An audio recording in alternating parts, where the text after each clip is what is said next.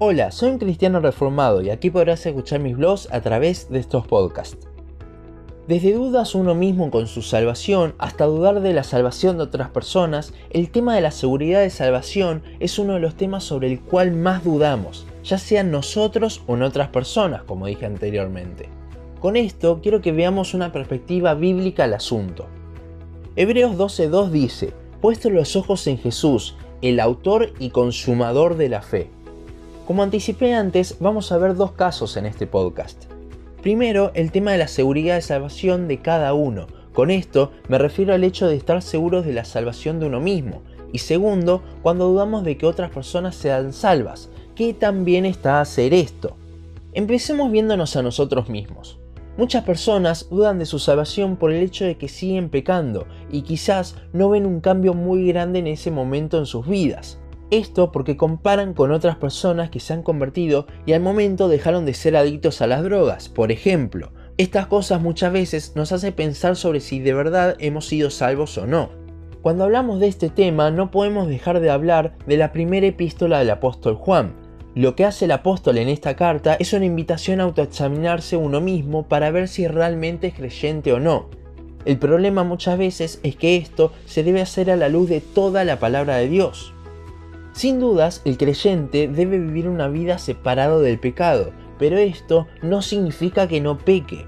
Cuando Juan habla de que no practiquemos el pecado, muchas veces se dice que se refiere a un hábito, pero la realidad es que cuando uno lucha contra el pecado, uno cae una y otra vez. Por ejemplo, cuando luchamos con nuestro orgullo, muchas veces caemos en cada posibilidad que hay. ¿Cuál entonces es la mejor traducción para esto? Bueno, la palabra en el griego original para practicar es poieo, que significa más bien causar algo, producirlo. Con esto quiere decir que el que es creyente no se crea posibilidades para pecar. Sí es probable que caiga ante una tentación, pero no va en búsqueda constante de la tentación, sino que trata de alejarse, busca, aunque sea muchas veces de forma fallida, alejarse del pecado. Sin embargo, el no creyente está constantemente buscando posibilidades para pecar y lo disfruta. Entonces no se refiere a pecar una y otra vez, sino a ir en búsqueda del pecado, crear nosotros las oportunidades. Además, al leer Primera de Juan, debemos verlo a la luz de todas las escrituras, como dije antes. Esto por el hecho de que podemos caer en que para ser cristiano tengo que hacer todo lo que allí me dice, pero no, es por el hecho de que somos cristianos que podemos hacer todo lo que allí dice. Uno es la causa y otro la consecuencia. Somos cristianos no por cómo nos comportamos, sino por la obra de Cristo, y eso hace que se refleje en nuestro actuar. Pero no es que por nuestro actuar somos cristianos. Muchas veces dudamos de nuestra salvación porque vemos nuestra vida en vez de ver a Cristo. Como leímos en el pasaje de Hebreos 12, debemos tener los ojos en Cristo, porque la fe viene de Él. Si somos cristianos y dudamos de nuestra salvación, es porque nos estamos viendo a nosotros mismos, en vez de ver a Cristo. Y es cuando vemos a Cristo que podemos vivir de acuerdo a cómo nos dice Primera de Juan. Si usted se arrepintió de sus pecados de una forma genuina y cree en el sacrificio de Cristo que salva, entonces Dios a usted lo ha salvado, ya que si no somos salvos es imposible poder ver esa verdad. Entonces, a partir de esto, nuestra vida va constantemente en un proceso de santificación. Y usted quizás dice, bueno, pero ni siquiera estoy seguro si ese arrepentimiento en mí fue verdadero. Ahí lo único que puede hacer es orar, ya que Dios es quien da tanto el arrepentimiento como la convicción. Pero esto uno siempre lo debe hacer teniendo los ojos puestos en Cristo y no en nosotros mismos, en nuestras obras. Examinemos nuestro corazón, no nuestros actos, porque de ser así iríamos todos al infierno. Dios cambia nuestros corazones y a partir de ahí comienza un proceso para cambiar nuestros actos, el cual finalizará cuando Él venga. Por eso, de este lado de la eternidad, vamos a seguir pecando. Estamos seguros por quién es Él, no por quién seamos nosotros ni por las cosas que hagamos. Ahora veamos el otro caso del que hablamos, Muchas veces vemos la vida de otras personas y dudamos si realmente sean salvas o no. Ahora, ¿está bien hacer eso? Bueno, repetidas veces se usa el versículo de Mateo 7:20 donde dice, así que por sus frutos los conoceréis. Este pasaje, para justificar el dudar de la salvación de una persona, está totalmente sacado de contexto. Si leemos desde el versículo 15, Jesús está hablando no de todas las personas, sino solamente de los falsos maestros. Dios sabía que se iban a levantar falsos maestros, entonces nos deja la manera de distinguirlos, ver sus frutos, ya que estas personas, como vemos en Judas y en Segunda de Pedro, son utilizadas para desviar a las personas del Evangelio y llevarlas al infierno. Muchas veces vemos más la espina en el ojo ajeno que la viga en el nuestro. Creo yo que si todos tuviésemos el sentir de Pablo cuando decía que era el mayor de los pecadores, nadie dudaría de la salvación de nadie.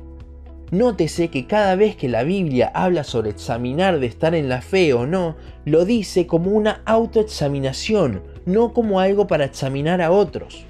Si una persona entiende el verdadero evangelio, pero aún así vemos que no vive una vida de santidad o que sigue falsos profetas con sus herejías, lo mejor que podemos hacer en vez de decir que no es salvo u orar por su salvación directamente, es orar para que Dios le muestre la verdad, ya que solo Él conoce su corazón. Si oramos para que el Señor le muestre la verdad, entonces Dios, de acuerdo a su voluntad, le mostrará si no creyó en el verdadero Evangelio o si debe vivir una vida de acuerdo a Cristo, o también le puede mostrar la verdad de la sana doctrina, depende el caso. Ahora, si vemos que realmente no entiende el Evangelio, pero se dice a sí mismo cristiano, en vez de andar dudando y juzgando, tratemos de enseñarle el Evangelio.